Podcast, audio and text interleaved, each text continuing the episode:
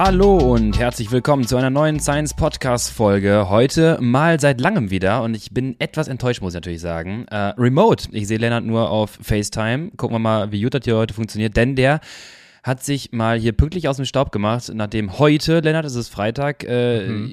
ich habe Schnee gesehen heute Morgen. In Köln. Du haust in Köln und du, also wirklich nicht sehen geblieben, aber so, so ganz, da war so ein kleines Schneeflöckchen und du haust pünktlich zu der Zeit nach Girona ab. Ja, was soll ich dazu sagen? Äh, schuldig im Sinne der Anklage. Ähm, hier schneit es nicht. Dafür ist es ziemlich grau. Ähm, aber ein bisschen besser auszuhalten von den Temperaturen als dann in, in Deutschland gerade. Komm, so wir wollen Stats, Attacke. Was, was haben wir an Temperaturen? 14. Also nichts, womit man hier angeben kann. Ne? Aber ich meine, für so den eingefrorenen Deutschen ist das jetzt äh, schon sehr attraktiv. Graues Wetter und 14 Grad. Vor einem Monat hätte man noch gesagt, oder vor anderthalb noch so, oh, was ist das denn für eine Scheiße? Hab ich ja gar mhm. keinen Bock drauf. Ähm, aber jetzt. Da warst äh, du auch schon auf Swift unterwegs. Stimmt, da war ich tatsächlich schon auf Swift unterwegs. Und jetzt sitze ich hier in Girona und denke mir so, oh, geiles Wetter, ich kann fahren. da siehst du, wie die Standards ja, sich ändern. Ja, ja, nicht die Kreisigen, sondern die äh, Levels. Ähm, unsere Trainerin Carlotta, die ist gerade in Lanzarote. Das ist ja zum Trainieren, glaube ich, komplett langweilig, äh, wenn ich so auf den Bildern mal richtig gesehen habe. Aber was ja. Wetter angeht, eine Bank. Ja, das glaube ich auch mal. Ich sehe es immer auf den Bildern, so alle kurz, kurz und du denkst dir so, ja, Wetter stabil, aber du musst halt die ganze Zeit, also ich kann die Inseln auch halt nicht auseinanderhalten, muss ich zugeben. Aber man muss eigentlich immer hoch oder man kann außen rumfahren, aber man fährt einmal das Gleiche unten an der Küste. Ja, aber da musst du, das ist Gran Canaria, das hat schon ein bisschen mehr Abwechslung. Da hast du in Mitte den Berg, ja. Kann ich jetzt hier äh, nicht alle über einen Kamm scheren, ne?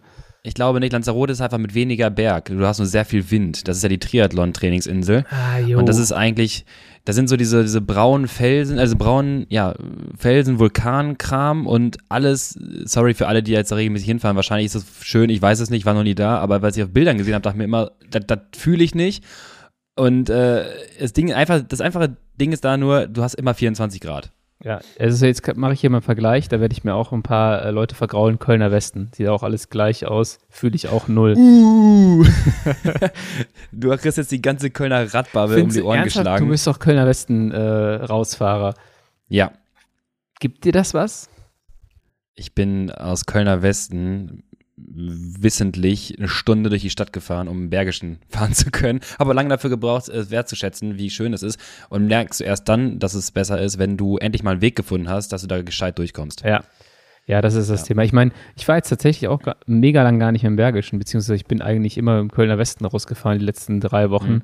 ähm, wenn man da mal draußen gefahren ist. Aber äh, Bergisch ist eigentlich schon, spätestens im Frühjahr, ist schon, ja, schon schöner. Klar. Ja. Aber man muss zwei Sachen dazu sagen. Kölner Westen, du kannst wirklich mal Lit fahren, das ist flach so und im besten Fall fährst du wirklich mal deine Pace. Ähm, und für mich war es nicht so weit Richtung äh, Speedway. Also für alle, die es jetzt nicht hier aus Köln kennen. Legendäre das ist unser, Speedway. Oh, herrlich. Unser Speedway das ist die Champs-Élysées vom Westen Kölns. Das, ja, aber das, das, hat schon ein bisschen, das ist ein bisschen wie in der Höhe, es hat ein bisschen was von Swift-Vibes. Also es ist einfach nur ein Trainingstrack, mehr ist es nicht. Wie in der Höhe, fährst du auch hoch und runter, kommen dir im Sommer 100 Leute entgegen, es fehlen nur die Ride-Ons über den Köppen. Ähm, und du kannst äh, für alle, die mal da das nicht kennen, es wäre sehr, wär sehr komisch, wer hier wohnt und das nicht kennt, den Speedway, der sind, ich sag mal, 15, 16 Kilometer geradeaus, nur eine, was sind das da, 45 Grad Kurve, ja. nicht mal 90. Äh, du kannst die komplett Volley nehmen, sind ein paar Wellen drin. Das ist ein, ich sag mal, zweispurige, breite Straße, wo keine Autos fahren dürfen. Das ist eine, eine ehemalige Bahntrasse Richtung äh, Braunkohletagebau. Wenn man das Ganze erweitert mit der Straße, wo echt wenig Verkehr ist, dann kannst du eigentlich auf, ja, sag mal, 22 Kilometer Intervalle schrubben, noch und nöcher und äh, für alle Zeitfahrer, ihr könnt da den Kopf runter machen. Das ist auch übrigens so eingelassen wie so ein, sieht aus ein bisschen rechts und links wie so ein, wie so ein Deich. Das heißt, du bist, mhm. bist auch in so einem kleinen Tunnel. Äh, du bist auch abgeschirmt von, von Wind. Der kommt entweder von vorne oder von hinten. Äh, und das ist echt, das, das macht Bock. Das, da kannst du echt äh, Intervalle fahren. Ja. Ja, du äh, hast gerade Zeitfahrer gesagt, da muss ich direkt an Triathleten mhm. denken. Äh, uns ist hier schon zweimal Ruben entgegengekommen.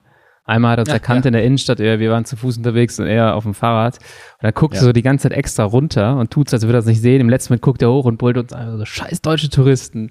Und ich dachte schon, wer ist der Typ und warum guckt der nicht hoch und will der jetzt wirklich in uns reinfahren? Äh, hier in der Innenstadt in Girona. Und dann war das der Kollege. Und dann hast du den gestern, ähm, hast du ihn nochmal zum Elsa Hels, glaube ich, geschickt, damit er da ja, ja, ich, ich, ich, Intervalle drauf, kloppen ja. muss. Und der war echt spät unterwegs, muss man sagen. Ähm, ich weiß Ja, gar der nicht, muss ob der halt es im, auch nicht, der, im ja, der muss viel hellen trainieren. geschafft hat. Ja. Okay, gut zu wissen. Der muss ja mal, also auch da wieder, Struggle of a Triathlon Live. Äh, du hast dann deine vier Trainingseinheiten, also du hast da richtig viel äh, zu tun. Ah, ich muss sagen, gestern hätte er sich auch besser einteilen können. Dann war es nicht ganz so. Da hätte er es äh, auch, auch angenehmer machen können. Wahrscheinlich hat er irgendwie was zu tun gehabt, keine Ahnung. Am Aber wenigsten habe äh, ich ihn nur auf dem Rad hier Ja. gesehen bis jetzt. Ne? Ich habe ihn Ah, also, okay. wäre ja anders, wenn ich dir sagen würde, oh, ich habe den schon viermal im Café getroffen. Äh, und der macht ja Dachte- eigentlich gar nichts. Das ist auch okay. Er macht sein Training da sehr gewissenhaft. Aber was ich dir echt empfehlen würde, ähm, wenn du dem El sein Geld siehst und der fährt dann wie hoch und runter, fahr nicht mit. Das kannst du Nee, vergessen. du. Ich habe das jetzt, ähm, kann man eigentlich direkt mal so ein bisschen einsteigen in äh, so den seichten Übergang zur Thematik. Ich habe mein Gravelrad mitgenommen. Ist sehr zu empfehlen, hier zu graveln. Also, wenn man die, Stu wenn man die Routen kennt. Ähm, Und am ersten Tag bin ich hier mit zwei Fahrern vom Team Novo Nordisk gefahren. Die sind äh, im Pro-Conti-Bereich, also können auch schon ganz gut treten. Und ich war auf dem Gravelbike unterwegs und die beiden mit dem Straßenrad. Und äh, ich hatte kein Powermeter, weil ich äh, dachte mir so, ja, cool, neues Power to Max. Ähm, kennst du ja, hat ein USB-Ladekabel. Turns out, ich habe mir äh, tatsächlich dann, hätte mir einfach ein Ladekabel mitnehmen sollen, weil das ist nochmal so ein spezieller, äh, so ein spezieller Lader. Dann hat sich, mein Lader. Puls, mein, hat sich mein Pulsgurt auch nicht verbunden und ich war so im absoluten Ja. Blindflug. Und die sind dann irgendwann an so einem leichten Anstieg zur Küste hin, ähm, ja, Zone 2 gefahren, irgendwie 330 oder so. Und ich hing dahinter Angenehm. mit dem Gravelrad und dachte mir so, boah, Jungs, ey, ich habe keinen Plan, was ich hier mache.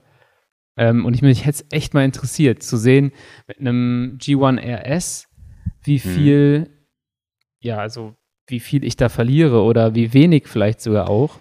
Geht eigentlich, Ähm, genau. Ja, das war, also den ersten, also die sind 3, 315 bis 330 Mhm. gefahren bei, boah, ich würde schätzen, so 75, 76 Kilo.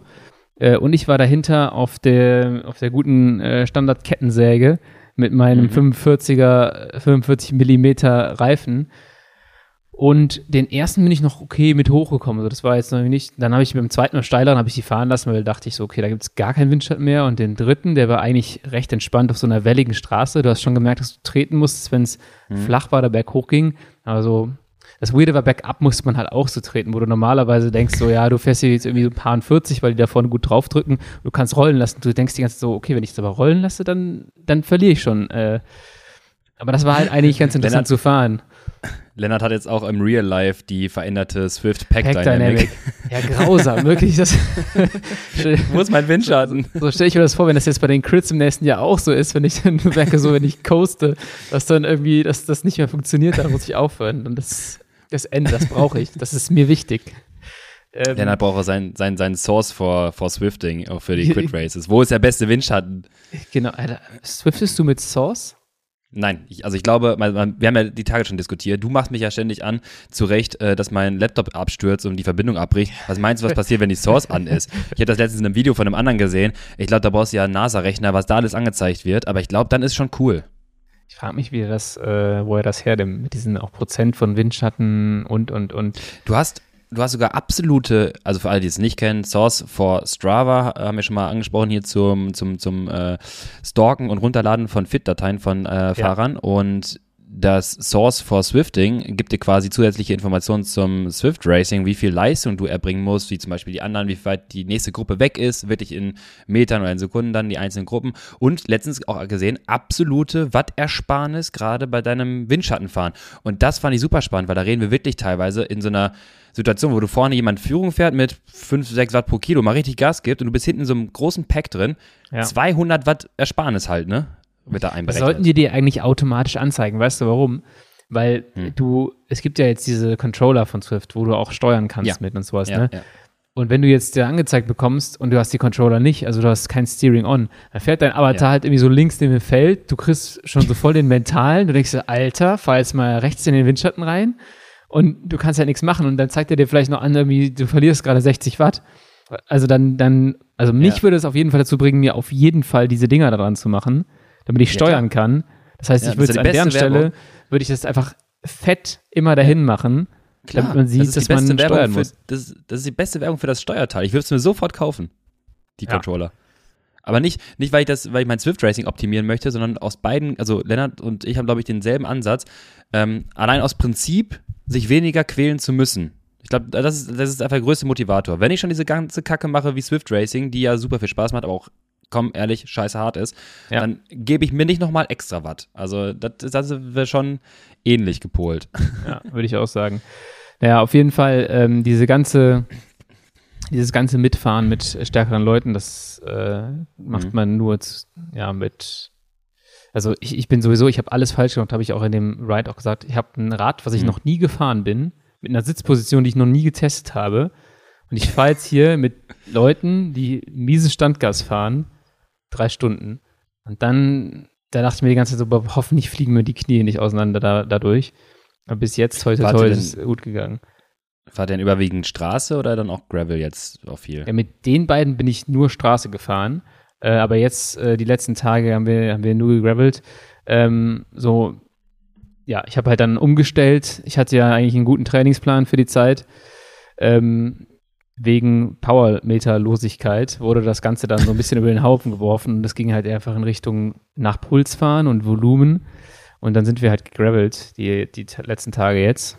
Ähm, aber Ladekabel ist seit jetzt am Start. Das ist sicherlich nochmal ein Gamechanger. Jetzt kann ich das Ding mal aufladen. Und dann kann ich auch mal ein paar Intervalle mit dem Gravelrad auf der Straße, würde ich es dann wahrscheinlich machen, mhm. fahren. Aber du kannst ja schon echt richtig nice graveln. Aber wenn du dich nicht auskennst und du kommst dann in so Bereiche, ähm, wo du halt dann irgendwie so Mountainbike-artige, steinige Anstiege und vor allem auch Abfahrten hast, dann fuckt das ja. irgendwann nur noch ab. wir sind gestern länger gefahren, irgendwie vier Stunden und so nach drei hatte ich echt den Kaffee auf und hatte gar keinen Bock mehr. Ich habe hier ähm, an den Finger, an den, am Daumen auch so, ah, ja. Ja, so schöne Blasen wie bei Paris-Roubaix, weil ich den Lenker einfach, weil das so steinig war auf diesen Abfahrten, dass du den Lenker halt irgendwie dann kaum noch festhalten willst und dann hast du auch immer diese Blasen.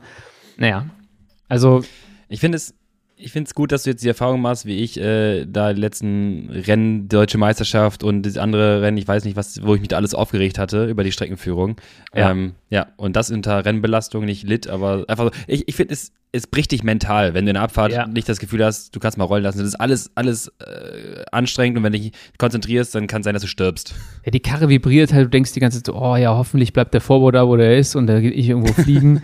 und vor allem, weil ich den Vorbau selber montiert habe und hier schlechteste Mechaniker ever bin, turns out, turns out, so nach der ersten Fahrt hat sich der Vorbau in gar keine ah. Richtung mehr gedreht, weil ich ihn viel zu fest angeballert habe, den Steuersatz. Da wurde mir jetzt gestern erstmal geholfen. Ähm, jetzt dreht sich das Ding wieder. Ich hoffe, dass ich das Ding nicht schon kaputt gemacht habe. Ähm, aber ja, ich hatte das hier auch schon beim Tracker. Da gab es eine einzige Abfahrt, die war relativ, ja. relativ nervig mit diesen Steinen und diesen. Mhm. Ja, es waren jetzt keine Mountainbike-artigen Sachen, aber das ist halt schon dann, dann nervig. Aber beim Litfahren denkst du dir auch immer so, boah, das muss doch nicht sein. Und wir haben uns halt gestern ja. so eine Strava-Route einfach genommen und da habe ich auch ja. gedacht, das ist so eine self-fulfilling prophecy, das ist so eine Spirale nach unten, weil diese Route wird vorgeschlagen, basierend auf äh, Strecken, die viel gefahren werden. Und dann kommen wieder so arme Teufel wie wir, nehmen sich die Strecke, ja. fahren die wieder viel ja. und dann kommen die auch wieder in den Algorithmus rein. Und dann. Das ist wie so ein, wie so ein Haufen Lemminge, die sich alle gegenseitig hinterherrennen in den Tod. Genau, ah ja, der weiß ja bestimmt, wo es lang geht. Ah, nee, doch nicht so. und alle anderen sehen so aus der Entfernung von 100 Metern, ah, die Jungs wissen, wo es lang geht, cool. da fahren wir hinterher, stehen im da Fluss. Fahren wir ja, hinterher. Gut, danke. Und dann endest du, also die Hälfte der Fahrt war richtig cool und die andere Hälfte war richtig scheiße. Und äh, jetzt haben wir eigentlich mal ein paar richtige Fahrten geschickt bekommen, also ein paar GPX-Files. Ja. Ähm, und ich hoffe, das wird dann die nächsten Tage ein bisschen, bisschen besser. Mit so ein paar Locals, die sich auskennen. Oh, Stark. Weißt du, wo das nicht passieren kann? Auf, Auf Watopia. Ja. ja. da habe ich, mich auch noch, hab ich mich auch noch nie verfahren, muss ich sagen. ja. ähm, ich, ich habe das Gefühl, ich kenne mich da schon wieder ein bisschen zu gut aus. Das ist richtig unangenehm. Also wenn du schon, äh, ja. wenn du schon auf der Karte wieder weißt, wo du hinfahren musst, selbst wenn eine neue Strecke da ist, dann weißt du, ach guck mal, ich muss jetzt da lang, da lang und dann denkst du, ah, das ist, ich wusste auch zu früh schon überall, wo ich wieder bin. Ja, das hat bei mir so ein bisschen gedauert, die ersten mhm. Monate auf Swift und äh, da habe ich immer so ein paar Probleme gehabt, das aneinander zu knüpfen. Aber mittlerweile, mhm. äh, neue Route, wie du sagst, kommt dazu, du weißt genau, ah, das könnte cool. Dann kann man hier den Shortcut fahren oder sowas. also, ja. aber das sind jetzt auch schon 20.000 Kilometer auf dieser Plattform, die ich da letztens geknackt habe. Also, Wahnsinn. Ja. Wahnsinn. Nee, ja, also was, was jetzt hier ähm, deswegen auch, eben habe ich eben gesagt, so eine leichte Überleitung in das Thema ist, äh, durch die Powermeterlosigkeit habe ich ja umgeswitcht auf Volumen und dachte mir, jetzt habe ich hier so einen, so einen fetten Block, wo ich Volumen mache. Ähm, mhm. Eigentlich gar nicht so schlimm, würde ich mal sagen. Äh, ich glaube, die Zeit nutzt man auch ganz gut, äh, lang und locker. Mhm. Aber mir fehlen ja dann die Intensitäten. Ähm, und mhm. die letzte Intensität bin ich jetzt, stand heute vor sieben Tagen gefahren, obwohl man sagen kann, dass die erste Fahrt mit den Novo Nordics Boys auf jeden Fall auch eine Intensität war. Ähm, aber da habe ich mir halt gefragt, okay, wie sinnvoll ist das ähm, und wie baut man sowas halt richtig gut auf in so einer Art Blockperiodisierung? Wir haben letzte Folge schon ein bisschen drüber gesprochen, aufgrund meiner Diagnostik, die VHC Max-mäßig eher bescheiden ausgefallen ist, mhm. ähm, dass mir wahrscheinlich zwei Hitblöcke um die Ohren geballert werden in den nächsten Monaten. Und ähm, dachte ich mir, vielleicht ist das auch so ein Thema, für viele Leute. Blockperiodisierung, wie macht man es genau? Ähm, was verspricht man sich davon? Auch vielleicht im Vergleich zu, ja, wir machen jetzt über zwölf Wochen äh, eine Periodisierung, wo wir alles so ein bisschen äh, mit abdecken. Mhm. Ähm, ja, man kann eigentlich direkt bei dir vorwegnehmen, das gilt ja auch für viele andere Athleten und Athletinnen, dass wir stets auch so ein bisschen, ich sag mal, die Herausforderungen des Alltags mit implementieren sollten und auch die Vorteile, die sich daraus ergeben. Das heißt, ähm, wir können halt, ich sag mal, die Sportstudien, die sportwissenschaftlichen Studien, die es gibt mit fixen Vorgaben für Zeiträume, ja auch ein bisschen adaptieren auf unser bestmögliches System ähm, für den Alltag. So, bei dir ist jetzt gerade so, es, es wird gleich, ist ein bisschen kryptisch, gleich wird es klarer. Äh, du bist im Trainingslager, es macht jetzt keinen Sinn, Blockwoche anzusetzen. Ne? Ähm, das haben wir, glaube ich, auch letztens schon mal besprochen. Äh, demnächst ist zum Beispiel auch Weihnachten für viele. Das kann entweder bedeuten, ich habe weniger Zeit, äh, weil die Family mal im Vordergrund steht, zurecht, oder ähm, ja, ich habe vielleicht sogar mehr Zeit, weil ich gerade die Tage zwischen Weihnachten und Neujahr halt Zeit zum Trainieren habe. Und so müssen wir halt erstmal rangehen und überlegen, okay, wo habe ich denn die bestmögliche Kapazität, irgendwelche Intensitäten umzu umzusetzen. Und dann ähm, gibt es die interessanten Erkenntnisse, von, von ähm, ja, ursprünglich Ronestadt im, äh, oder Isurin, so, ähm, Gruppe Isurin, das ist dann, äh, und Ronestadt das ist, auch. ist mal ein neuer Name hier, so, den habe ich selten gehört. Ja, ich glaub, Isurin Blockperiodisierung 2008. Auch mal kurzer, kurzer Hinweis hier, vielleicht sucht uns mal jemand eine Folge raus, wo wir den Namen Ronestadt nicht genannt haben. Aufgabe an die Twitter-Bubble. Ähm, Schwierig. Und wird echt schwierig. Äh, der Kollege hat damals äh, erstmal das Konzept der Blockperiodisierung so ein bisschen ähm, ja, aufgestellt. Äh, da ging es halt darum, ich sag mal, die, die Reize, die wir äh, setzen können, habe ich ja schon mal sehr häufig angesprochen. Wir gehen mal einen Schritt zurück. Ähm, Training wirkt jetzt irgendwie auf deinen Körper. Wir wollen irgendwo eine Signalkaskade rekrutieren oder aktivieren. Ähm, das heißt, dass gewisse ja, Genareale abgelesen werden, neues Mitochondrium gebaut wird daraus und so weiter. Das heißt, wir müssen gewisse spezifische Reize gezielt setzen. Das ist der Trick. Deswegen funktioniert auch niedrigintensives Training zum Beispiel zur Verbesserung der VHC Max. Du fährst nicht 5 Minuten All-Out, du fährst locker, aber eine 5 Minuten All-Out-Performance verbessert sich später, dadurch, dass du eine höhere VC Max hast. Ich wiederhole mich da gerne. Ich weiß nicht, wie oft ich es gesagt habe, aber ich mache es trotzdem nochmal. Ähm, Training ist nicht das Nachsimulieren von dem, was mich im Wettkampf erwartet, sondern das Trainieren, das Verbessern der Systeme, die dazu führen, dass ich eine bessere Radperformance in meinem Wettkampf zum Beispiel abliefere. Und messbar ist zum Beispiel eine Wettkampfperformance nicht in fünf Antritte oder fünf Berge acht Minuten schnell und dann irgendwie nicht abkacken, sondern du kannst halt messen in zum Beispiel VHC Max oder Schwelle oder sonst was. Und dann muss man sich überlegen, okay, was verbessere oder wie verbessere ich die VHC Max? Und dann ergibt sich zum Beispiel auch ein Lit-Training oder ein High-Intensity-Training und so weiter. Und gerade bei ähm, vor allem auch etwas leistungsstärkeren Athleten ist irgendwann das Problem, dass die Reize, die du setzen kannst, einzeln pro Woche, ähm, manchmal vielleicht gebündelt äh, wirksamer sein könnten, als wenn du sie immer zwischendurch so in die Woche reinstreust. Einmal eine Hit-Einheit in einer Woche oder zwei Hit-Einheiten in einer Woche. Das ist ja schon mal ganz cool, aber ähm, ist manchmal so ein bisschen zu sehr gestreut. Da machst du ein bisschen Hit-Training, dann machst du vielleicht ein bisschen Laktat-Clearance-Training, noch ein Sweet-Spot-Session, Rest ist Low-Intensity und irgendwie hast du alle Systeme angesprochen, die du trainieren möchtest. Du hast einmal einen hochintensiven Reiz gesetzt, dann hast du die Signalkaskade im Lit-Training aktiviert, aber auch noch ein bisschen was im Schwellentraining und Laktat-Clearance-Training. Und irgendwie, äh, ich sag mal jetzt mal blöd gesagt, ja, der Körper denkt nicht, aber irgendwie hast du jetzt zu viele Reize gesetzt äh, und der, der überlegt sich, okay, welche, welchen Parameter soll ich jetzt bearbeiten? Also du hast einfach, sag mal, gewisse Signalkaskaden vielleicht nicht ganz so stark rekrutiert, wie man hätte sein können, wenn man das anders strukturiert. So, das war der Auftakt. Und daraufhin gab es dann halt die Idee, okay, lass uns das Training doch in verschiedenen Phasen mal Gewichten. Also das muss nicht in Intensität jetzt bemessen werden, sondern wirklich einfach in Themenschwerpunkte. Und da haben wir die drei Phasen bei Isuri in dem Paper von, ähm, von, von Transmutation. Entschuldigung, andersrum. Nee, das habe ich so falsch gesagt. Das war nämlich damals mal in der Prüfung. Ich glaube, ich habe es letztes Mal auch erzählt, ne? Da habe ich äh, in der Prüfung damals in der mündlichen verkackt, weil ich es falsch gesagt habe. Also jetzt hier wieder im Podcast vor viel mehr Leuten als damals in der mündlichen Prüfung wieder verkackt. Ah, das, das war noch viel schlimmer, weil mein damaliger Chef mein Prüfer war. Das war noch richtig, oh, das war oh, richtig unangenehm. Oh, oh. Das ist, also, das war noch viel beschissener. Im Prinzip heißt äh, Blockperiodisierung, ja. äh, blöd gesagt, man hämmert es dem Körper mal so richtig in den Kopf, dass jetzt hier gerade an der, an der. Baustelle weitergearbeitet werden soll, weil das ist jetzt die wichtigste. Und im Prinzip vorher ähm, kann man es nicht ganz so gut priorisieren. Es ist schon ähm, Reize funktionieren natürlich, werden natürlich trotzdem gesetzt, aber vielleicht sind die Anpassungen nicht so perfekt wie eventuell in einer Blockperiodisierung, wenn du, wenn du die Zeit dafür hast, das einfach mal so gezielt zu machen. Ja, ja genau, genau. Und einfach halt die Gewichtung draufzusetzen. Also ja. drei Phasen, ich muss jetzt runterarbeiten, sonst äh, werde ich damit nicht mehr glücklich. Accumulation, also wir akkumulieren den Trainingsreiz, dann Transmutation, wir transferieren diesen Trainingsreiz in einer gewissen anderen Periode zu äh, Steigerung gewisser äh, ja, verbessernde Performance und dann Realization. Wir versuchen das dann in Wettkämpfen zum Beispiel umzusetzen. Das ja. heißt, wir akkumulieren zum Beispiel High-Intensity-Zone durch eine Hitwoche.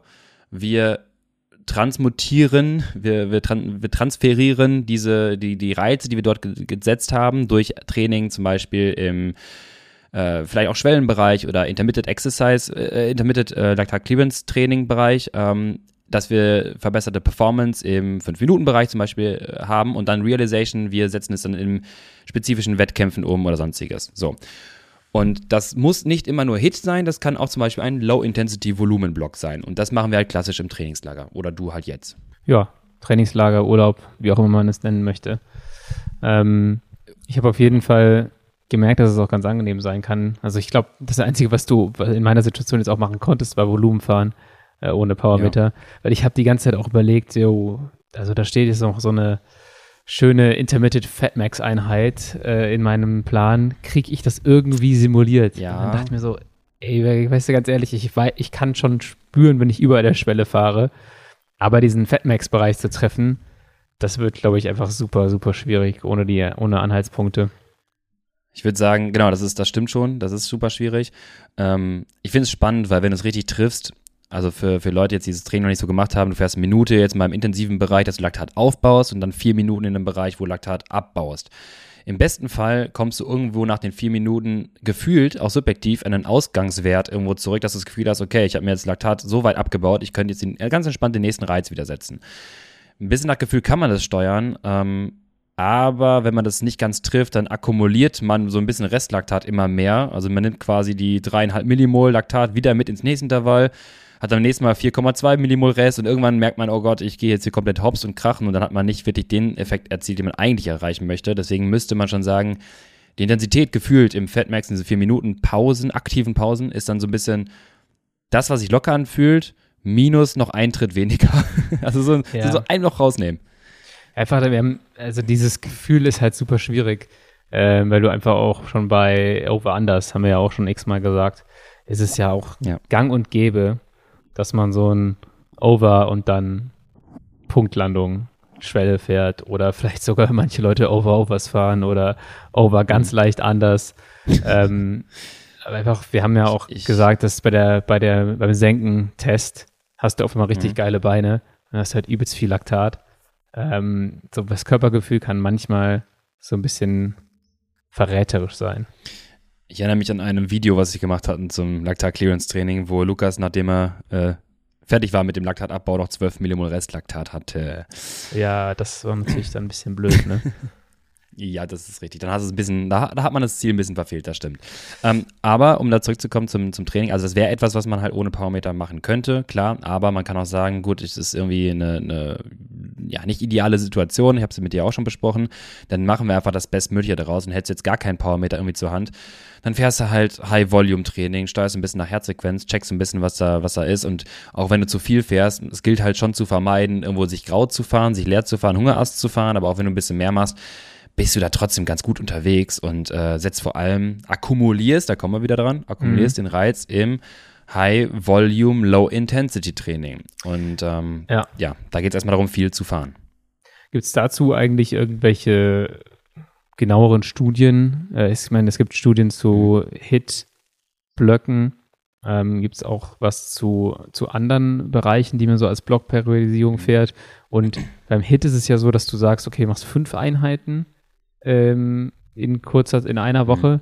Wie wäre das denn bei einem Low Intensity High Volume? Fährst du da einfach so viel es geht, übertrieben gesagt? Ja, also, naja, nee, schon, schon so. Also nicht so viel es geht. Das ist natürlich ne, das Maximum, der, der bestmögliche Output von äh, Leistungssteigerung äh, bezweifle ich meistens. Also Maximum ist meist selten das effektivste, aber Ja. da in dem, in der Phase kann man schon sagen, viel hilft viel. Ähm, und High-Volume-Training, nicht Low-Intensity-Training, das ist einfach nur niedrig intensiv. High-Volume heißt wirklich viel Volumen. Und was Ja. wir damit triggern wollen, ist vor allem, oder was wir damit erreichen, ist, du hast eine sehr, ich sag mal, zusammengezählt, hast du sehr häufig deine Beinmuskulatur kontrahieren lassen. Das ist auf Oder? das Allersimpelste runtergebrochen, ja. Und das ist das, was wir dort machen wollen, weil wir da diesen Effekt haben wollen. Es geht nicht darum, viel Energie zu erzeugen. Also du musst jetzt nicht intensiv fahren, aber sollst richtig häufig deine Muskulatur kontrahieren lassen. Das bedingt einfach ein sehr häufiges, jedes Mal mit der, jedes Mal mit, dem Kontra, mit der Kontraktion ein Calcium ausschütten des satoplasmatischen Retikulums. Klasse Stufe 9, glaube ich, war es, ne? Also ich weiß nicht mehr. Also äh, das, Das hat man schon mal gehört. Was für ein Retikulum? Das endoplasmatische Retikulum. Sarko. Ähm, Ja. Und genau, das ist Ausschütten von Calcium und das wiederum triggert die Calciummodulin-Kinase. Braucht man sich jetzt nicht merken, aber es ist ein Signal oder ein, ein, äh, ein Enzym, was registriert, dass halt viel Calcium ausgeschüttet wurde. Immer wieder wiederholen. So, und dieses CAMK, Calciummodulin-Kinase, triggert dann unseren, den kann man sich schon merken, habe ich schon mal, glaube ich, erzählt häufiger, PGC1-Alpha. Ja, Das Den- ist der King. das ist der King, genau. Ähm, vom Volumen her, aber wenn ich jetzt, gibt es da irgendwie eine, eine Zahl, dass man sagt, okay, ich komme jetzt aus durchschnittlich acht Stunden Training in den letzten Wochen, ich gehe jetzt bis so und so viel oder gibt es in dem Bereich gar nicht so viele Studien äh, dazu, wie man, wie hoch diese, ich nenne sie mal Ramp Rate, weil das, glaube ich, bei Mhm. irgendeinem, irgendeinem Tool so ist, äh, wie hoch die gehen kann. Mhm. Aus der kalten Ja. jetzt. Ich sehe ihn googeln. Ja, nee, ich, ja, ich google halt gerade so ein bisschen einen Taschenrechner, weil ich dann ein bisschen was vorrechnen könnte. Ähm, es ist. geht ja äh, auch viel um ja, es Kalorien ne? und kalorischen Load in der Zeit dann. Ähm, Und das ist so ein bisschen das, was ich gerade halt drauf hin möchte. Genau. Ähm, es gibt eine. Es gibt nicht fundierte Erkenntnisse von Marder äh, aus den Anfang 2000ern, glaube ich, äh, wo er mal versucht hat, das Ganze in äh, ja, einen Trainingsload zu quantifizieren. Ähm, können wir mal ganz kurz durchgehen. Nicht fundiert heißt einfach, das, was er sich da auf, was er aufgebaut hat, das scheint irgendwo tendenziell plausibel, aber das ist nicht so fundiert er, ähm, erforscht in der Wissenschaft, dass man sagen könnte, es gilt so. Ne? Das ist so ein bisschen wie unser, boah, welche Thematiken haben wir dann? Heat Adaptation zum Beispiel, äh, Heat Training zum Beispiel. ja. Ne? Wir haben irgendwie positive Erkenntnisse, wissen noch nicht so richtig und damals war es halt diese, diese Berechnung der ja, Proteinsynthese. Und zwar hat er gesagt, alles in unserem Körper besteht aus Protein, ne? Und das damit äh, haben wir erstmal eine gute, gute Basis. Also wir haben Proteine und, und Trainingsreiz oder Trainingsanpassung basiert nicht auf dem Superkompensationsprinzip von Kohlenhydraten, ne? also ne, Speicher leer fahren, auffüllen, Ja. wieder trainieren, leer fahren, auffüllen und so weiter, sondern ähm, der Körper baut quasi oder erzeugt ständig eine Homöostase, das ist quasi ein Gleichgewicht aus Proteinanteilen. Also das, sagen wir mal, eine gewisse Anzahl Proteine, eine gewisse Anzahl Mitochondrien und so weiter, verbrauchst einen gewissen Anteil, es gibt wieder ein Gleichgewicht. Und im besten Fall äh, schaffst du es so, dass es sukzessive nachher ein anaboler Stoffwechsel stattfindet, also ein aufbauender Stoffwechsel stattfindet, dass du eine, ein hohes Gleichgewicht an Mitochondrienmasse zum Beispiel hast. So. Ähm, Jetzt sagt er, man kann das ganz gut berechnen, indem man eigentlich sagt, lass uns doch die Systeme nehmen, die wir für Ausdauersport brauchen. Zum Beispiel Sauerstoffaufnahme. Und die Sauerstoffaufnahme, da können, das können wir schon quantifizieren, was maximal nötig ist. Das nennt man VO2 Max. Du hattest eine VO2 Max von, was haben wir, 61,4? Jetzt reit doch hier nicht heute darauf rum. Was, Acht. 61,4? Komm, acht. Also Acht? so, dass man es vielleicht auf 62 aufrunden darf. Komm, wir machen 62. Mal Körpergewicht, was hattest du gesagt? Was hatten wir da? Äh, da 68, glaube ich. Ach, was? 68, ne? Mhm. kommen wir auf eine absolute VO2 Max von 4,2 Liter. 4,2 Liter pro Minute. Wenn wir das jetzt mal 60 rechnen, dann hätten wir eine Sauerstoffumsatzrate von 252 960, also 42.960 äh, Milliliter pro Stunde. Jetzt können wir das Ganze nochmal hochrechnen auf einen ganzen Tag, mal 24 und dann nochmal hochrechnen auf eine ganze Woche. Wenn du eine Woche durchgehend VHC Max fahren würdest, ne, theoretisch. Würde ich bei, meiner Gezi bei meinem Ziel von der 70er Sauerstoffnahme rauskommen und dann kurz danach verenden.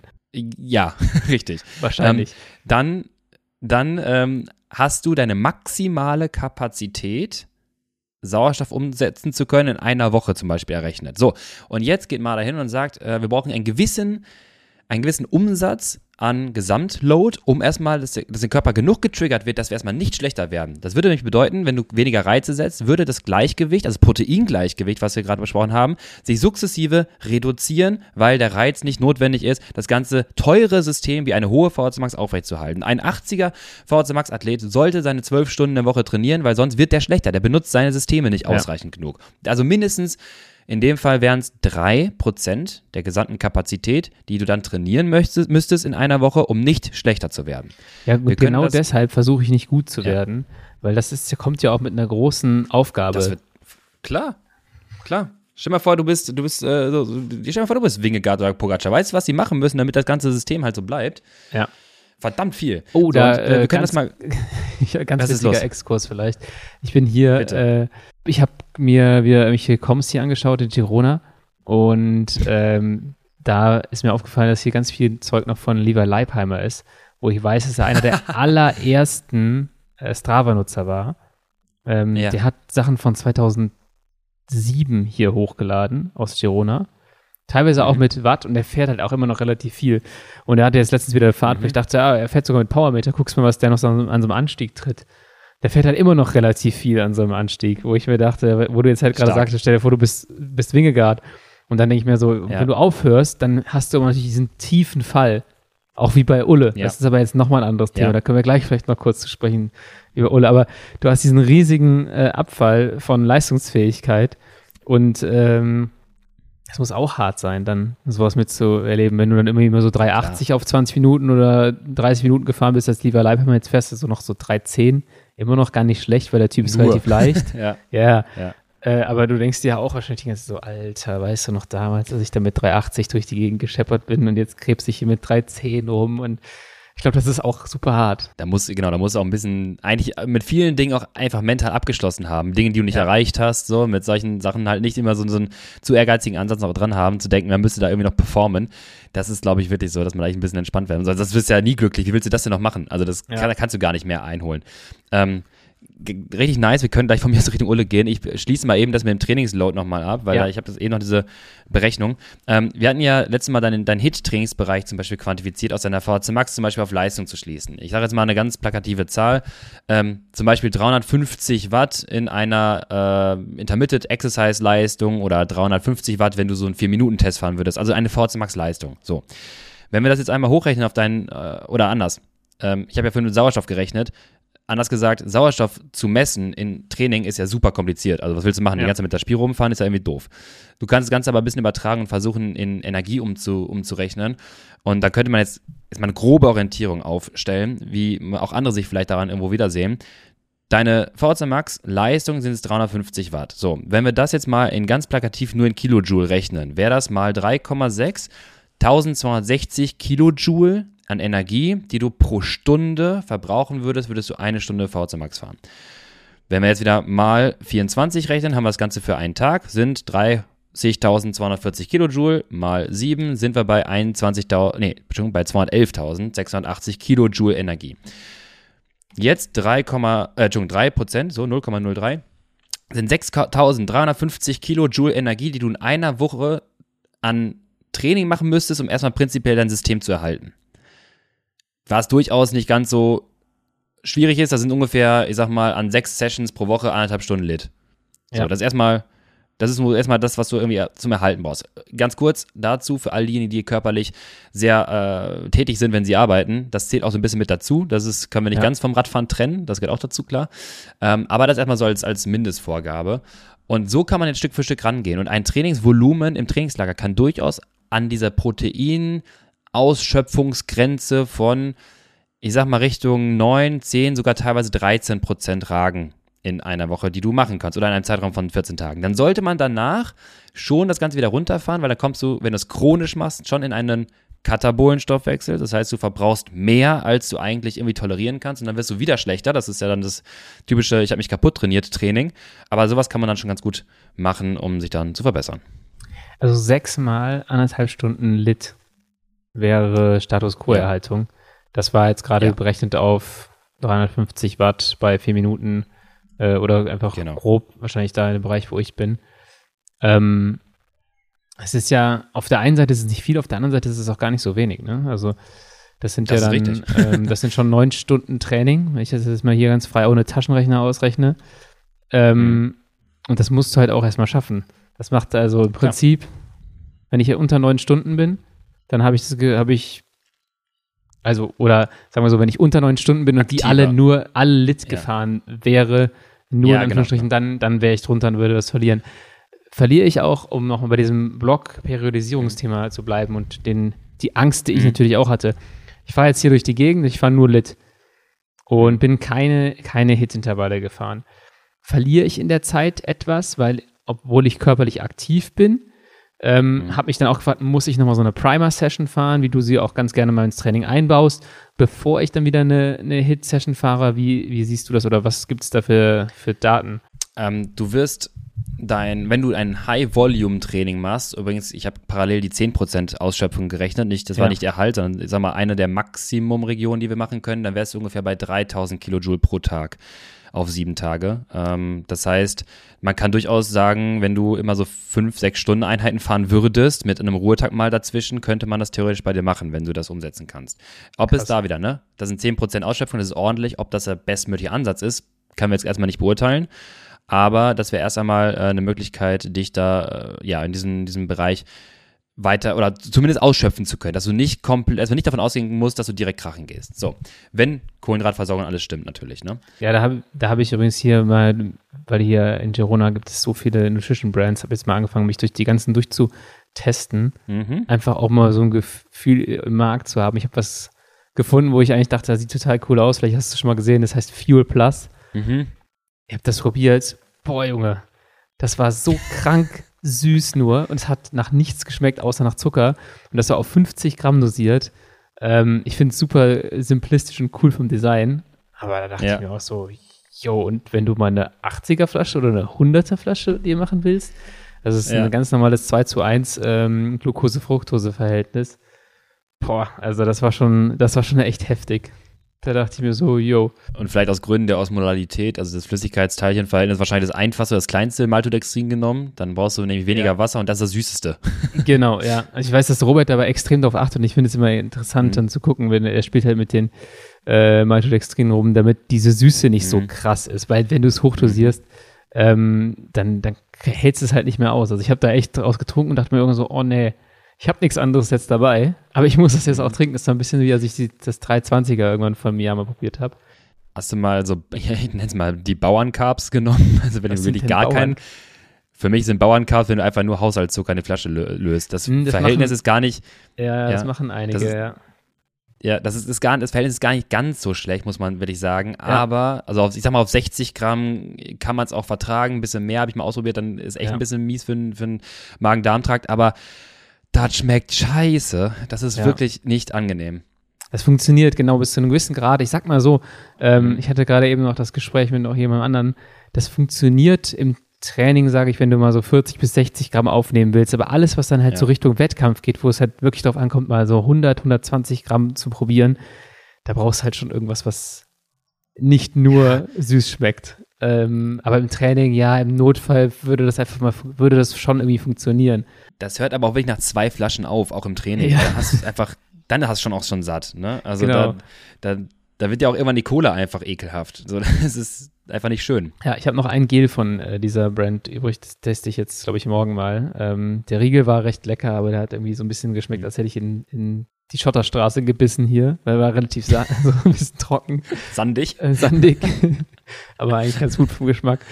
Ähm, ja, genau, das so zur Kohlenhydratversorgung ähm, ist, ist schon eine, ein relevanter Punkt. Ja, auf jeden Fall. Also dann, wenn es die Sandriegel sind. Ähm, Hauptsache irgendwie die Kohlenhydrate rein. Wir waren gerade noch bei dem Punkt, dass du meintest, oder dass du äh, natürlich zu rechter Weise äh, Panik gerätst, ob du deine wertvolle VHC Max von 61, von 59,8, ob du diese VHC Max verlieren könntest.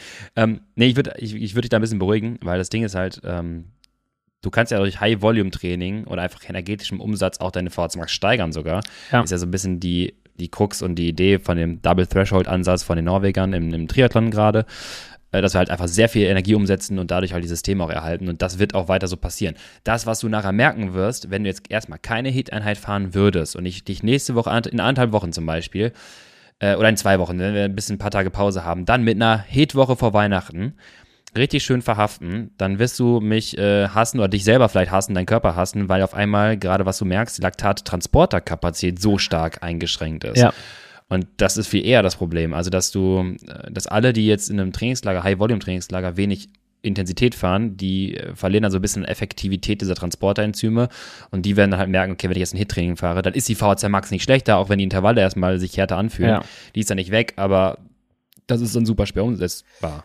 Also ich sollte diese Bros besser vorher nochmal aktivieren und denen Bescheid geben, dass da ein bisschen Arbeit ansteht, bevor ich das erste Mal ja. dann in den, äh, oder das kannst du ja dann mit der, mit der Trainingsplanung machen, bevor ich dann in die Hitwoche reingehe. Ähm, ja. Ich würde dich um Briten, also lass mich jetzt bitte nicht einfach ja. ohne diese Hitwoche fahren. Das wäre läppsch.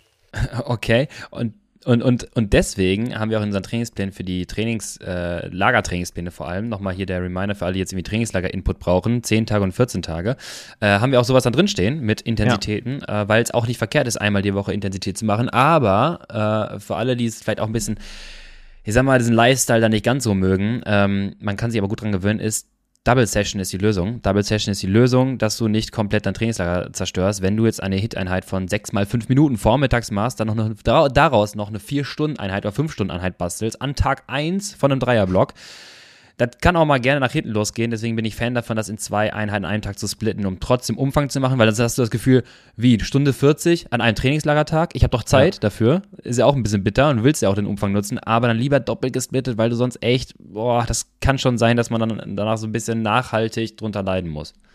Okay, also ich fasse nochmal zusammen, was wir bei diesem ähm, High Volume, Low Intensity Block ähm, gesagt haben. Also man kann es als mhm. Block trainieren. Wir kennen es alle als, als Trainingslager, als Grundlagen, Ausdauertrainingslager. Haben viele schon gemacht im Bereich November, Dezember. Ähm, man sollte ein bisschen darauf achten, dass man nicht zu viel fährt. Du hast ja gerade schon ein bisschen rumgerechnet, ähm, was so die Kennzahlen sein könnten. Ähm, mhm. Ich meine, das, das, den Minimumbereich müssen wir nicht nennen, weil dann äh, das ist ein bisschen für den Arsch, wenn man ins Trainingslager fährt um sich, und sich um den Minimumbereich um der Erhaltung Gedanken macht. ähm, das Einzige, was trainiert ist, ist der Koffeinstoffwechsel. genau. So ein genau, bisschen Erhaltung. Ja, das ist auch hier natürlich immer so ein Thema. Ähm, aber dann gibt es den dementsprechenden Hit-Block noch. Gibt es eigentlich einen Mid-Block? Sorry, ich habe gerade an Erhaltung gedacht und ich dachte mir so, Arterhaltung, aber anders interpretiert. Einfach sich selber erhalten, als Proteinmasse. Genau. In so einer Ecke vegetieren und Kaffee saufen. Als Sorry. Individuum. äh, aufs Mid-Block geht ja klar. Und zwar ist ja das, ich sag mal, das wäre jetzt Double Threshold-Ansatz. Ne? Also, das ist aber das Schwierigste, ja. oder? Voll. Das, der Mid, der Mid-Block ist ja, ähm, machen wir jetzt erst den Mid-Block und dann machen wir noch kurz den Hit-Block. Aber der Mid-Block ja. ist ja dann das Ding, wo du eine gute Balance aus Volumen und Intensität finden musst. Das ist wahrscheinlich das, wo du am ehesten mhm. krachen gehst mit. Weil du fährst nicht super hoch das äh, von der Intensität her, aber du fährst vielleicht auch mehr. Also du fährst ja dann 10 Minuten Intervall oder so ein Zeug. Ja, genau, genau. Und da muss man super darauf aufpassen, dass man das umsetzen kann. Ähm, ich erkläre ganz kurz in der Struktur. Ich habe gerade richtig schlau überlegt, ey, warte mal, wir haben ja den Litwoch schon gehabt, wir haben den Hitwoch gehabt, wir könnten ja auch dann den Medium-Intensity-Tag verbauen. Den Mittwoch. Und dachte, und dachte so, wir können ja einen Mittwoch machen. Eigentlich geil. Stark, einfach ein Mittwoch. Okay, Aber da, also, da das so ist eigentlich langweilig, ja. so als Zuschauer oder Zuschauerin auch. Also erstens, wir können nicht mehr reden. Aber zweitens, keiner geht auch so richtig krachen, weißt du? Du kannst jetzt weder, weder dich am Leid von Lukas ergötzen, noch kannst du irgendwie was, was Schlaues äh, dabei hören. Das, weißt du, was das ist? Das ist eine konzentrierte 7 von 10. Alle atmen, atmen ganz konzentriert vor sich hin, es passiert einfach nichts. Genau. oh, stark. Also so ein Mittwoch müssen wir immer mal ansetzen. Ähm, ja, also was, was man da beachten sollte. Also ähm, zur Struktur der Norweger oder was man, was ich da mal geschaut hatte, da gibt es einen ganz tolle äh, Blog-Eintrag von Sandbacken. Sandbacken äh, klingt auf jeden Fall schon wie so ein, ich glaube, der ist Coach und hat sich selber auch ein bisschen äh, Läufer, selber trainiert und ein bisschen selber experimentiert.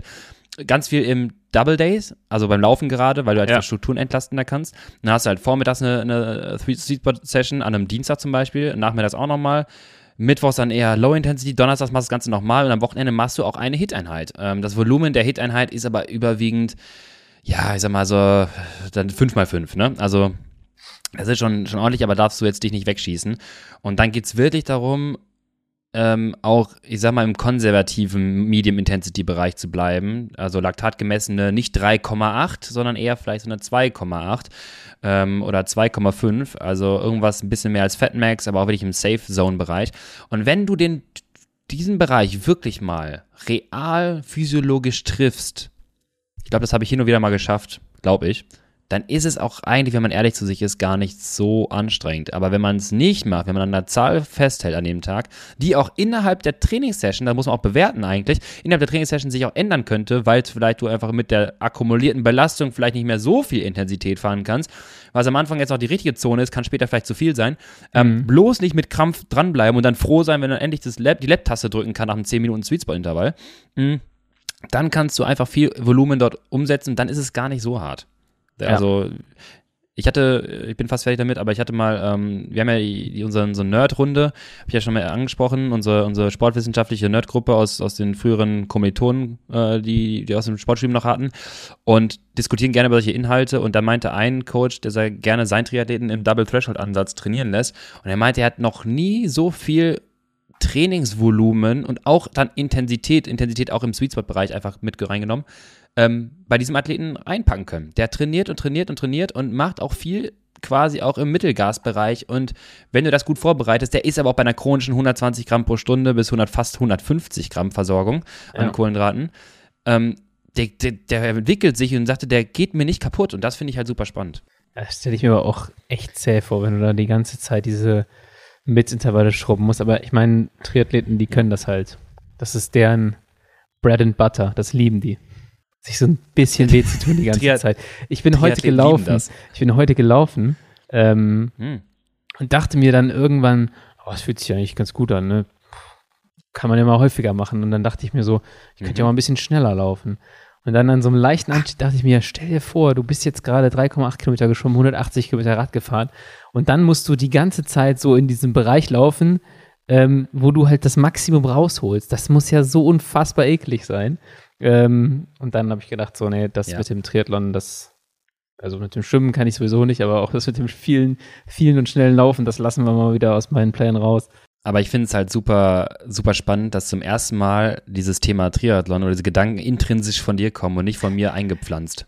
Naja, okay, das, das war eher, ja, nee, also das Thema Triathlon war nie wirklich im Kopf. Ich dachte mir nur so, ja, äh, genau, es kam eigentlich, als ich leicht berghoch gelaufen bin und jemanden überholt hat, dann bin ich halt so leicht schneller gelaufen und dachte so, oh, zäh. Und dann bin ich wieder langsamer gelandet, habe ich bewusst gebremst und dachte so, ein Triathlet, mhm. der müsste jetzt immer in diesem Bereich weiterlaufen, so auf Hawaii, bei 40 Grad. Mhm. Boah. Also, das ist, das ist ein einzig, einziger Kampf äh, gegen sich selbst. Machen und das könnte ich absolut nicht. Kurze Frage, machen wir einen Silvesterlauf, Lennart? Kann ich dich dafür verhaften? Zehn Kilometer. Du bist mein Coach. Ähm, ich würde sagen, nee. Du weißt, äh, mir fliegen dann wahrscheinlich die Knie. Ja, wahrscheinlich fliegen mir dann die Knie da auseinander und dann kann ich, äh, kann ich zwei, drei Wochen nicht richtig trainieren. Du musst als Coach langfristig, äh, als, du musst für deinen Athleten langfristig das Beste rausholen wollen. Okay, okay, gerne. Aber du hast ja schon Laufsessions gemacht und wir haben vier Wochen noch Zeit. Also dein äh, Athlet und Teamkollege Kian war von der Idee gar nicht so abgeneigt. Ja, gucken wir mal. Okay, also es ist kein Nein, Leute. Nee, ist kein Wo ist ähm, das Ding? Äh, hier in Meerheim. Von dir doch super entspannt erreichbar. Drei oh, Runden. Das geht ja sogar. Das ist, äh, macht richtig Bock. Also der macht wirklich, der, der, macht echt Spaß. Auch da, ne, 10 Kilometer, das ist wie so ein, wie ein Zeitfahren halt, mit Selbstgepace. Ich finde es nicht ganz so schlimm wie im Radzeitfahren, muss ich echt sagen. Äh, und dann lauf, was, was, was du laufen kannst halt einfach. All du musst out. ja nicht komplett wehtun. Ja, irgendwo wird es ja ein Dauer-All-Out sein, aber nicht so intensiv. Es ist halt, lauft, habt da Spaß bei. Also ich finde, es ist eine tolle Abwechslung einfach im Winter. Und äh, ich gehe mal davon aus, dass wir dieses Jahr nicht so eine viereinhalb Stunden, fünf Stunden Silvester-Clash-Nummer wieder bringen, sondern nope. können wir uns mal einen Zehner gönnen. Wir, haben, wir lernen ja auch aus unseren Fehlern, muss ich sagen. Ja, definitiv. So, Hitblock. Du hast eben schon gesagt, das genau. ist das, was mir äh, wahrscheinlich kurz vor Weihnachten blüht. Wir haben gesagt, wir machen es ein bisschen vom Wetter abhängig. Ähm, wir sind den auch schon mal als Team über Weihnachten gefahren. Das war eigentlich ganz cool, mhm. fand ich, weil du hast an Weihnachten irgendwie nie viel Zeit. Also so zwischen den Feiertagen hat man immer relativ viel Zeit, finde ich. Aber so an den Weihnachtsfeiertagen vor allem, da schaffst du es vielleicht mal so eine Stunde auf die Rolle oder anderthalb. Ähm, und wenn du dann so einen Hitblock fährst, dann hast du echt richtig was getan. Ähm, und du hast trotzdem nicht so viel Zeit irgendwie in Anspruch genommen und hast noch genug Zeit für Familie und Festlichkeiten. Ähm, das heißt, irgendwo da in dem Bereich werden wir den Hitblock mal ansiedeln. Hab eben schon gesagt, fünf Einheiten, glaube ich, pro Woche. Mhm. Also Oder noch ja, mehr? Genau, ja. Help. Lass uns mal fünf umsetzen. So, das könnten wir machen, wenn wir wissen, dass du besser mit zurechtkommst. Ähm, fünf ist das schon erstmal ganz gut. Und dann würde ich auch sagen, man kann ja auch das auf acht Tage strecken. Ne? Wenn man merkt, man mhm. bräuchte vielleicht einen Ruhetag mehr oder so, man muss es irgendwie ein bisschen splitten, dann lieber dafür sorgen, dass du das Training auch wirklich schaffst. Dann kann auch jetzt nicht plakativ eine Woche, sondern halt acht Tage sein oder so. Wie äh, baust du es denn auf dann? Splittest du das dann in drei und zwei oder wie macht man das? Äh, meine Herangehensweise, wenn ich sowas plane, ist gerne 2, 1, 1, 1, 2. oder anders gesagt, ja, genau, anders gesagt, an den Trainingssessions in einer Woche zwei Hit-Einheiten, Ruhetag, eine Hit-Einheit, Ruhetag, zwei Hit-Einheiten. Da haben ja, wir okay. so eine Art Mi Mittelbrücke. Also, ja, äh, ja so, ne, sonst hast du zwei, Ruhe, zwei, Ruhe, eins. Kann sein, dass halt hinten raus echt mies wird. Und ich mache ganz gerne, ähm, beginne bei sowas, ist mal eine ganz grobe Orientierung. Ne? Das ist mal das, das ganz plakative Sachen. Vier mal acht Minuten, harte Nummer. Beginnen wir mal am Tag eins, da hast du dann die meisten Kapazitäten. Vier mal Leute, acht Minuten. Am ersten Tag. Lennart hat gerade ein Gesicht. Der habe ich die Lennart Gesicht gemacht, als hätte er als würde das Laktat schon kicken. ja, viermal acht Minuten am Tag eins. Ähm, weil EB ist natürlich ein bisschen anstrengender vielleicht als kontrollierte IEs. Das heißt, du kriegst viermal acht Minuten, am nächsten Tag dann halt, sagen wir, wenn es dich ganz weggeschossen hat, dann 30, 30er zum Beispiel drauf zum Ausfahren. Danach einen Tag entweder Ruhe oder halt einfach ein bisschen, äh, ja, Stunde locker rollen oder anderthalb Stunden. Dann kommt der Einzel-Solo-Tag. Jetzt die Entscheidung, entweder wieder 4x8 oder Hit-Decrease-Intervalle, schön 6x5, lecker Hit-Decrease. Dafür bekommst du aber einen ganzen Ruhetag hinten drauf. Mhm. Heißt für dich, aktive Regeneration, eine Stunde locker fahren und dann nochmal das Ganze am Wochenende Finale, 5x5 oder 6x5 und dann wieder, was noch drin ist. Entweder wenn es 40-20er sind oder 30-30er, das, was 2x1. genau das. Puh, harte Nummer. Ähm, und dann ist das Ganze ja. sozusagen abgeschlossen in sieben Tagen beziehungsweise in acht Tagen, je nachdem, wie die Athletin oder der Athlet genau. klarkommt. Wie bereitet man das vor? Ähm, am besten erstmal, ich würde sogar anfangen, das ist mir ganz, ganz wichtig, auch bei Athleten frage ich das immer vorher. Ähm, bist du organisatorisch und drumherum in der Lage überhaupt, dieses Training umsetzen zu können? Also bist du in der Lage, äh, hast du weniger Stress auf der Arbeit? Bist du in der Lage, einfach das Training machen zu können? Oder hast du vielleicht irgendwie noch andere Aufgaben, die zu viel reinkommen? Wenn du jetzt von äh, Weihnachtsfeier zu Weihnachtsfeier hetzt, quetscht dein Hit-Training da rein, kann ich dir sagen, da geht in die Hose. Also gehst du krachen. Ähm, da würde ich erstmal sagen, das sollte, das sollte sitzen. Und dann lieber auch die Tage kommunizieren, wo es am ehesten funktioniert. Ähm, klar, High-Carb-Verpflegung, ne, gut vorbereiten mit Kohlenhydraten die ganze Woche eigentlich. Ja, und dann halt einfahren, Programm, ausfahren, fertig. Währenddessen nicht unbedingt anfangen, auch wenn es ein Sonntag ist und heute habe ich aber Zeit, ja. das Ding noch unnötig zu erweitern und äh, länger zu fahren. Weil da, da machst du dir keinen Gefallen mit, wenn du noch einen Zweierblock irgendwie hinten draufsetzen musst. Okay. Und die Nachbereitung? Prinzipiell ist es so, dass das ganze Training ähm, oder dass die Studie, die Ursprungsstudie, sich angeschaut hat, was ist denn, wenn wir eine Hitwoche gebündelt machen mit fünf Hit-Sessions, dann darauf folgen drei lockere Wochen, also Low Intensity, ähm, gesteigertes Volumen vielleicht, dass man halt Woche 1 bis Woche 2 und 3 dann halt das Volumen wieder etwas ansteigend lässt und eine Hit-Einheit dennoch umsetzt, also wie, wie so ein Trainingslager quasi, als Erhalteinheit am Wochenende zum Beispiel. Dann kannst du es so machen, du machst die Hitwoche, dann hast du dann ein, zwei Tage vielleicht ein bisschen äh, einen Day off, einen lockeren Tag, dass du so ein bisschen klarkommen kannst und dann machst du einfach nur Low-Intensity-Training erst einmal und am Wochenende vielleicht nochmal so eine, ja, so eine 3x8 x 30, 30. Das kannst du hinten raus ja wieder steigern, aber jetzt nichts, was dich komplett raushaut.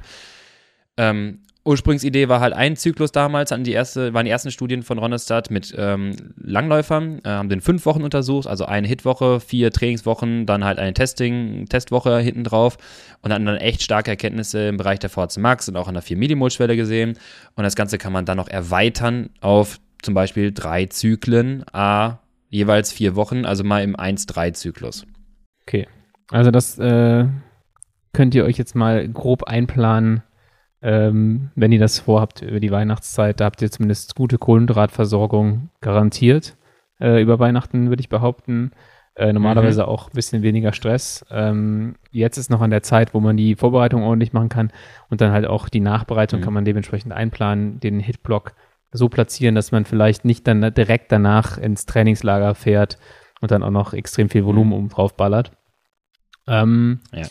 Gibt es noch was anderes zu beachten, beziehungsweise auch da, wie würdest du ähm, die Sachen versuchen zu kombinieren? Also was würde man zuerst machen? Macht es Sinn, irgendwie mit einer Sache zu beginnen?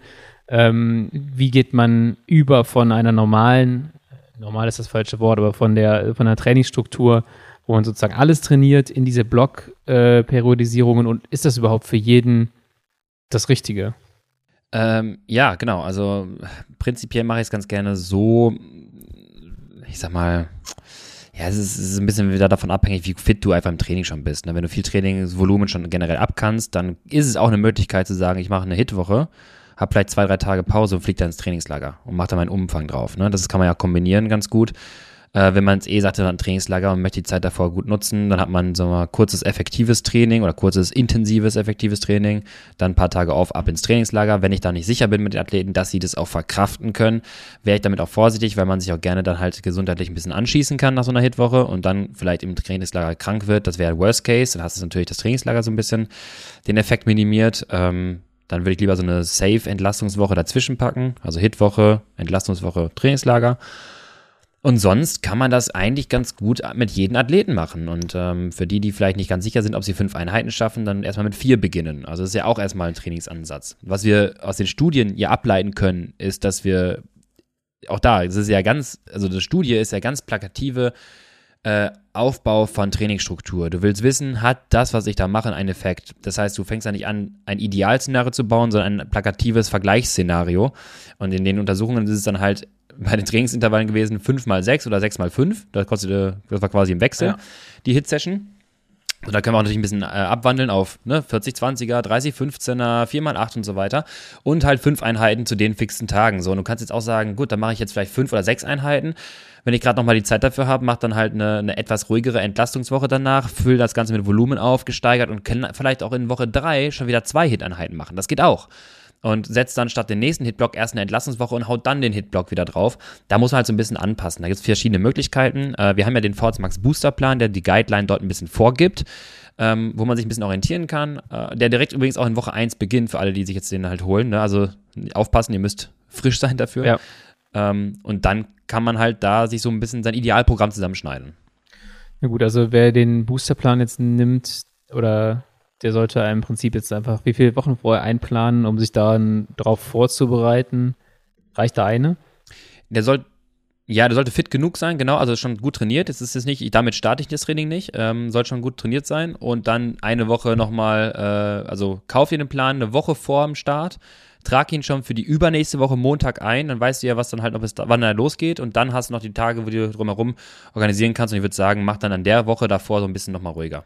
Okay, also wir haben Zusammengefasst, wir haben einen, äh, einen Lit-Block besprochen, einen Mit-Block und einen Hit-Block. Ähm, ein Mittwoch. Ein Mittwoch, wie wir sie auch miteinander kombinieren könnten.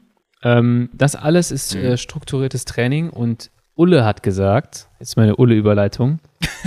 Ulle sagt in der Doku, ja äh, nicht in der Doku, in der, im Interview mit der, mit der ARD, also ich ziemlich witzig fand, der mhm. hätte das jetzt mal ausprobiert, auch mit diesem strukturierten Training. Das hätte auch tatsächlich gewirkt. Und wenn er das mit den Intervallen früher viel häufiger gemacht hätte, also ich krieg's nicht eins zu eins so wiedergeben, das war sehr, sehr lustig, dann wäre er noch viel besser gewesen. Und äh, ich finde es einfach äh, krass. Es ja. ist, das, was er da im Interview sagt, ist das Gleiche, was wir halt auch immer von uns geben. Hier so, ja, gut, wir haben ziemlich viel trainingswissenschaftliche Dummheit gemacht. Mhm. Also er sagt halt Klar. auch, ja, also wenn ich noch ein bisschen Gewicht machen wollte, dann bin ich halt die langen Rennen auch ohne Kohlenhydrate gefahren, ohne was zu essen. Und du denkst dir so, ja, okay. Äh, oh, da hast du dich, hast du dann wahrscheinlich irgendwie drei Wochen trainiert und muskuläre Anpassung gehabt und dir dann die Muskelmasse einfach weggefressen über zwei Wochen mit irgendwie einem katabolen Training oder katabolen Renneinsätzen. Ja. Ähm, ja. Ist schon witzig. Und das, aber die allerwitzigste Szene aus der Doku bisher, ich glaube in Folge 2, ich weiß nicht, ob du es schon gesehen hast, fährt der Andorra Akalis hoch, mhm. trifft auf irgendeinen so random Radfahrer, fährt zu dem hin und sagt so, Hi, mhm. I'm Jan Ulrich. Und ist einfach so ein bisschen, denkst du, okay. Der Typ guckt ihn auch noch an, so, ah ja, schön. Und erzählt ihm dann, dass er, da, dass er da oben die Bergankunft gewonnen hat. Aber es ist halt so. Er erzählt einfach ungefragt so eine genau, Geschichte. Genau, es ist so ein bisschen ungefragt, so, ja, hi, ich bin der und der. Äh, Hallo, ich bin der Legende. Genau. Ah, ja, gut. Ein cooler Typ. Aber ich würde gerne mal, Schön da gibt es so ein paar Punkte, ähm, wo ich einfach unfassbar gerne mal ein Interview mit ihm führen würde aus sportphysiologischer oh, ja. Sicht. Ähm. Scheint er jetzt wieder Podcast zu machen. An der Stelle, wer uns den äh, Kontakt zu Ole herstellen kann und fragen möchte, ob er noch mehr über strukturiertes Training lernen möchte, der darf hier gerne sich melden und dann können wir mit Ole mal sprechen. Aber ich, was mich halt interessiert, ja. er, er gibt ja jetzt offen zu, ähm, dass er mit Fuentes zusammengearbeitet hat. Ähm, und was mich an der Stelle halt krass interessieren würde, ist, der hat dann, äh, Fuentes ist, glaube ich, im Mai irgendwann festgenommen worden. Und ähm, Ulle stand aber am Start der Tour und war halt auch so, nach eigener Aussage, er war topfit. Aber was hat er denn dann für einen Plan B gehabt, so, um sich dann da ein Level Playing Field, wie er es halt selber sagt, zu verschaffen? Und das sind mhm. so die Sachen, die darf er wahrscheinlich nicht erzählen, weil da werden auch noch vielleicht andere Leute dann mhm. geholfen haben, anstatt nur ein Fuentes. Aber sowas würde mich halt super interessieren. Was mich, was ich schon interessant auch fand, sagte er, er hat ja während des Giros eine Blutkonserve bekommen man hat damit das Zeitfahren dann ja. noch gewonnen. Also das sind halt also Dinge, wo ich ja, so aus sportphysiologisch, sportphysiologischer Nerdigkeit halt einfach schon gerne diese Korrelation sehen würde zwischen was haben sie gemacht und was hat es am Ende gebracht. Und ähm, er Voll. sagt halt auch dann so, ja, du merkst es halt schon, wenn du dann da so eine Konserve bekommst, das, das, das merkst du. Ist halt kalt. Ja, dem ist dann wahrscheinlich erstmal kalt, aber ich glaube, danach denkst du auch so, ja, komm, klar. Also, wenn du mir jetzt hier ein paar False Max Intervalle gibst, die fahre ich dir. Ja, das ist halt wie das ganze Buch von, von äh, Hamilton, ja, Tyler Hamilton. Das habe ich auch. Und von Decker ja, ja auch. Also das war ja auch wild. Habe ich ja auch ähm, schon mal empfohlen, habe ich letztes Jahr, glaube ich, an der Stelle auch schon gesagt, als ich in Girona war, weil dann fange ich immer an, diesen alten USADA-Akten zu blättern, weil das ist halt auch alles drin, ist halt schon ähm, so verwerflich das Ganze ist, es ist aber schon aus sportphysiologischer Sicht manchmal sehr interessant. Ja, da würde ich mich auch nicht von befreien. Also würde ich auch sagen, ich finde es auch einfach spannend, wie, äh, ja, wie man mit der Manipulation den, den Körper da entsprechend äh, auf ein anderes Level bringen kann. Ich würde auch sagen, ist ja dein, ist ja dein Job vorbei, im also Prinzip, also nur aber äh, auf legale Art und Weise. Ne? Also du im Rahmen der, der ja. ethischen Möglichkeiten. Ähm, Apropos, apropos, da habe ich äh, Input für die nächste Folge. Ähm, würde ich vorschlagen, ich habe mich da ein bisschen mal ich habe ich hab, ich hab für euch ein bisschen was, was Schönes. Ähm, es ist circa 20 Zentimeter lang, hautfarben, extrem weich, stark durchblutet. Äh, müssen wir das jetzt hier rausschneiden, Lukas? Wattwurmhämoglobin. Sorry. Oh Mann, das war so ein richtiger Dad-Joke. Dafür bist du aber auch schon mittlerweile verschrien, glaube ich. ich ihr, ihr, ihr, wisst gar nicht, wie oft ich ihn briefe, dass er solche Sachen nicht so viel sagen darf und, und wie vielen schlimmen Dad-Jokes also ihr schon vorbeigeschlittert seid, aber ja. Nächste, nächste, nächste Woche sprechen wir gerne mal über, ähm, über, über ja, die, dieses Hämoglobin von ähm, Hast dich also mal, hast dich aber mal vorbereitet jetzt auf das Thema. Letztes Mal warst ich hab, du noch ich so ein bisschen, Ich habe mich eingelesen. Ja, mit Halbwissen genau. unterwegs und wolltest noch nicht so richtig darüber sprechen. Genau, ich habe mich eingelesen und äh, da können wir gerne noch nächste Woche drüber sprechen. Es ist halt, äh, es ist spannend auf jeden Fall. Es ist nichts, was man empfehlen sollte. äh, aber es ist, zeigt einfach so ein bisschen die potenzielle Möglichkeit. Ähm, Nee, aber genau, wie du schon sagtest, ne, ähm, um das mal drei Schritte noch zurückzugehen, was du vorhin noch am Anfang gesagt hattest. Genau, das, ich will gar nicht so sagen, dass es äh, nur darauf zurückzuführen wäre mit dem katabolen Training und dass äh, alles mit normalen Trainingsmethoden oder mit strukturierten, sinnhaften und schlauen Trainingsmethoden anders gewesen wäre. Aber natürlich, wenn ich mich dann halt mit 200 Kilometer Trainingsfahrten hinter Motor mit zwei Flaschen Wasser so katabol wegschrote, hätte ich auch einfach mal ein bisschen ruhiger machen können. Und wahrscheinlich, also auch da, äh, Leistungssteigerung kommt nicht vom Doping, sondern von Doping in Kombination mit Training. Ja. Und wenn ich das Training nicht ganz so zerstörend mache, dann ist manchmal auch manche, manche Substanz gar nicht so notwendig. Ich, äh, da auch an der Stelle das gleiche wie mit Lieber Leibhammer. Ich würde ich echt, würd echt mhm. immer gern wissen, was Ulle noch so auf eine Stunde fährt an Watt. das ist echt so. Also wer den Kontakt zu Ulle hat, bitte unbedingt herstellen. Ähm, Lukas, äh, du kannst ja mal den VZ Max Boosterplan auf ihn anwenden und äh, sehr mhm. gerne auch zum Interview. Ähm, wenn es sein muss, dann auch gerne einfach nur, er darf gerne mal die Stories ohne Mikro erzählen, aber solche Sachen interessieren mich immer brennend. Also Wirklich. Ich denke auch, ich glaube, so eine 300 Standgas hat der immer. Ich glaube, sowas ja, ver verliert er auch nicht. Und, und ich glaube auch, wenn du mit denen strukturiert jetzt noch trainieren würdest, würdest du ihn auch, wenn er Bock drauf hätte, schnell wieder fit bekommen. Ich glaube, so stark, wie er sich auch mit seinem Gewicht und sowas, auch wenn es radikal war, aber ja. Sinuswellenartig immer in seiner Saison vorbereitet hat, glaube ich, springt er auch extrem schnell auf konstruktive, strukturierte Trainingsreize an. Also das wäre schon, das wäre schon, wäre schon stark, wäre schon gut. Wir müssen ganz kurz noch eine Sache erzählen, mhm. weil wir, äh, ne, das will ich nicht verlieren heute, denn äh, wenn die Folge rauskommt, äh, also oder anders, wir nehmen heute am 1. Dezember auf, das heißt, heute sind neue Pläne online. Ähm, die ich auf jeden Fall noch ansprechen möchte. Und zwar, auch wenn es am Ende ist. Ähm, wir haben für den 1. Dezember ja gesagt, wir wollen neue Pläne erstellen und haben nochmal den Katabolen-Ulle-Plan entwickelt. Katab nee, der kommt, ey, ohne Scheiß, Marc sitzt an einem dran. Leute, Marc Klaus baut da einen Plan zurecht. Ähm, ich würde auch sagen, den schenken wir. Wer den überlebt, der, der kriegt auch nochmal irgendwas on top. Der muss aber das Training auch so machen, wie es da drin steht. Marc baut den Höllenplan zurecht. Ich glaube, da haben wir auch jeden Block, den du gerade angesprochen hast, in einzelnen Wochen aufeinanderfolgend. Also das ist schon, das wird schon wild. Ähm, aber wir haben den, den Basismodulplan äh, nun erstellt, also Basisplan inklusive Dienstag und Donnerstag freier Slots für Module. Das bedeutet, ihr müsst euch den Basismodulplan kaufen, der ist auch so gekennzeichnet und gleichzeitig entweder einen Lauf- oder einen Krafttrainingsplan mit dazu. Wichtig, beide Pläne stellt ihr euch auf den gleichen Tag, an einem Montag ein und habt dann passend dazu immer Dienstags und Donnerstags quasi eure Moduleinheit, also entweder Laufen oder Krafttraining. Und das Training innerhalb des Basisplans ist auch daraufhin ausgelegt, dass es auch funktioniert. Ähm, dann haben sich unsere Mädels, Josephine und Marla, äh, hingesetzt und haben einen zyklusorientierten, zyklusbasierten Plan äh, erstellt, einmal den Basisplan und den VHC Max Booster mit sehr vielen, sehr konstruktiven und sehr hilfreichen, lehrreichen Informationsblockern innerhalb des Trainingsplans, welcher Phase du dich tendenziell wo befindest, gerade in deinem Zyklus und was das bedeutet eigentlich für deine hormonelle Stoffwechsellage und natürlich, wie man das Training dahingehend anpasst. Eine Sache der, an der Stelle noch eine Empfehlung. Ähm, bei MON gibt es den ähm, Frauen im Sport, das ist ein PDF, äh, was erstellt wurde, was, glaube ich, knapp 40 Seiten lang ist. Und da stehen auch nochmal jede Menge mhm. Informationen dazu. Also einfach ähm, ein sehr, sehr gutes, wie nennt man das, Knowledge Piece, ähm, was man sich da in dem Bereich mal angucken kann. Äh, einfach nur eine Leseempfehlung hier an der Stelle. Sehr gut. Also für alle Mädels, die sich da draußen dafür interessieren, zyklusbasiertes Training, äh, also das MON Paper, wie kann man es nennen? Ja, äh, PDF. Genau, ich nenne es einfach PDF. Es äh, kann man da im, im Wissenscenter runterladen. Ähm, oder vielleicht einfach Frauen ja. im Sport googeln und dann dazu MON. Ähm, und da findet ihr das ganze Ding. Ist echt gut geworden, haben die, äh, haben sie lange dran gearbeitet. Cool. Und dann halt auch, ich weiß nicht, was da für eine Arbeit hintersteckt, unseren Base-zyklusorientierten Plan zu erstellen, der dann wirklich darauf abgestimmt sein soll. Also guckt euch bitte auch die Beschreibungen an, das ist ganz wichtig. Lest die Notizen, lest, wann ihr den Plan etablieren sollt. Ähm, und dann äh, für alle, die es mal ausprobieren wollen, hätten wir dann einen entsprechenden Trainingsplan, der das vorbereiten soll. Äh, in den nächsten Tagen folgen dann auch noch weitere Pläne zur Vorbereitung für Ultrarennen, also Ultra Racing, werden wir nochmal neu angehen.